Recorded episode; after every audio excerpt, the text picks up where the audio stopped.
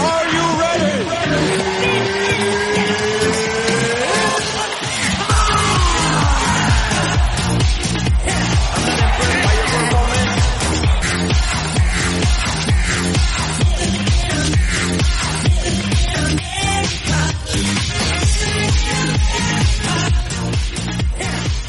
Muy buenas, bienvenidos a una nueva edición de MM Adicto para oyentes de Evo Premium o Patreon. Mi nombre es Nathan Hardy. Manu no está hoy aquí. Él no ha podido ser. Había intentado que estuviera, pero no ha podido ser. Tiene una serie de compromisos. Aunque esté de vacaciones, pues tiene unos compromisos familiares. No, no ha podido estar aquí en el día de hoy. Esperemos que para el domingo sí, porque además el domingo es el programa número 300 y hay un gran pay-per-view que vamos a comentar ahora, el UFC 252. Y también quiero ver si es posible que San esté en el programa 300, porque está pendiente de, bueno, como ya sabéis, pues está cerca de tener ya ese pangolín, como lo llamáis a su, su hijo, van a hacer y no me, no me ha garantizado que pueda estar, pero vamos a ver, ¿no? En qué, cómo, cómo funciona la cosa, pero vamos a ver si lo podemos tener para el programa 300, aunque sea, ya digo, para, para este 300, pues que vuelva a San y, y hablar un poquito, ¿no? De lo que han sido estos 10 años de, de programa y que el programa aguantará hasta cuando buenamente podamos. Como curiosidad, simplemente, el otro día me enteré que un programa de Latinoamérica. Además de gente pues que trabaja con UFC o trabaja para UFC o en algún momento lo ha hecho.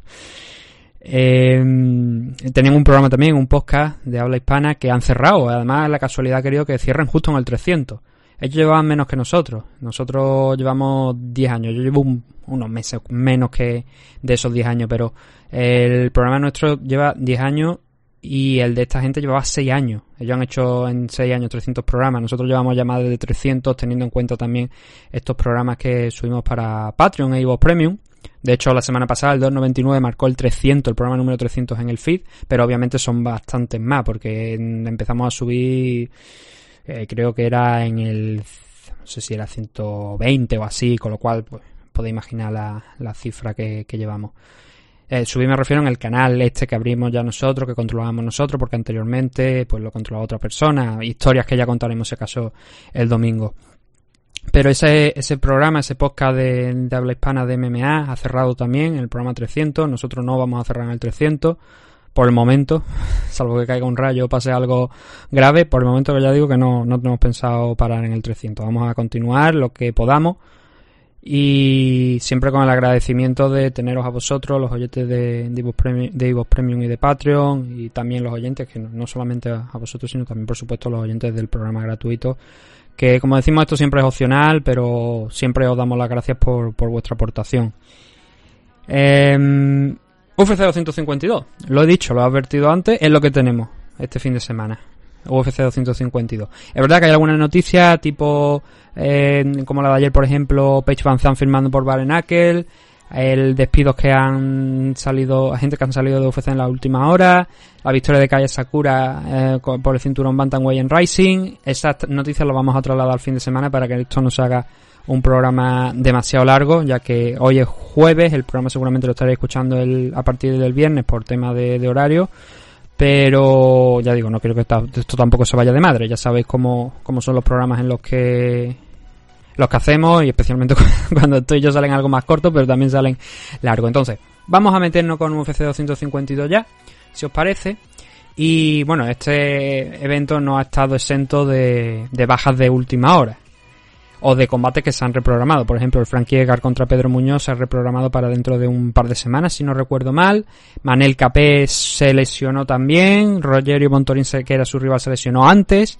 Y la última baja que realmente hemos tenido ha sido la de John Kutelava, que se iba a enfrentar en su revancha contra Magomed Ankalaev, de aquel combate que acabó de, de una manera extraña, pero bueno, que se fue a favor de, del ruso porque John Kutelava pues fingió que le habían hecho daño y el árbitro pues se vio en la obligación de proteger al luchador y parar el combate.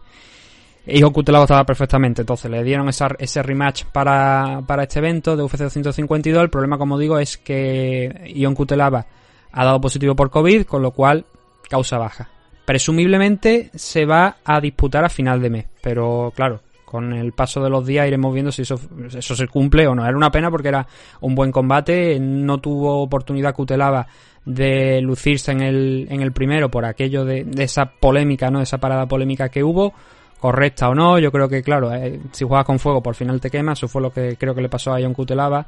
No puedes engañar al árbitro y el árbitro, claro, que piensa que te ha hecho daño, que, que, que, estás medio cao y tienes la obligación de, detenerlo. Con esas cosas no se pueden jugar. Pero bueno, eh, tarde o temprano, como digo, este combate se supone que se va a celebrar y ahí veremos la resolución de ese enfrentamiento y realmente eh, quién de los dos sale con, con la victoria muchos debutantes hay en esta, en esta car, la verdad. Empezando por el primero de los combates, en 145, Kai Kamaka contra Tony Kelly. Un Kai Kamaka que quizás es a lo mejor más conocido, ¿no? Porque ha estado peleando en el undercard de Bellator, ha estado peleando también en la LFA, en King of the Cage. Chico joven, 25 años. Tampoco es que tenga demasiada información de, de, este, de este chico, pero ya digo que ha estado peleando recientemente mm, bien, llega con una racha de cinco victorias consecutivas, pasando por King of the Cage, Bellator y, la LFA. Como ya sabéis, la LFA es la antesala mm, prácticamente de, de UFC y ahí es donde vamos a encontrar su combate de debut aquí dentro de la compañía, dentro de UFC, sin pasar por una White Contender Series ni nada, sino que vamos a tenerlo aquí. ¿Te está gustando este episodio?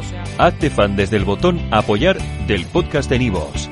Elige tu aportación y podrás escuchar este y el resto de sus episodios extra. Además, ayudarás a su productor a seguir creando contenido con la misma pasión y dedicación.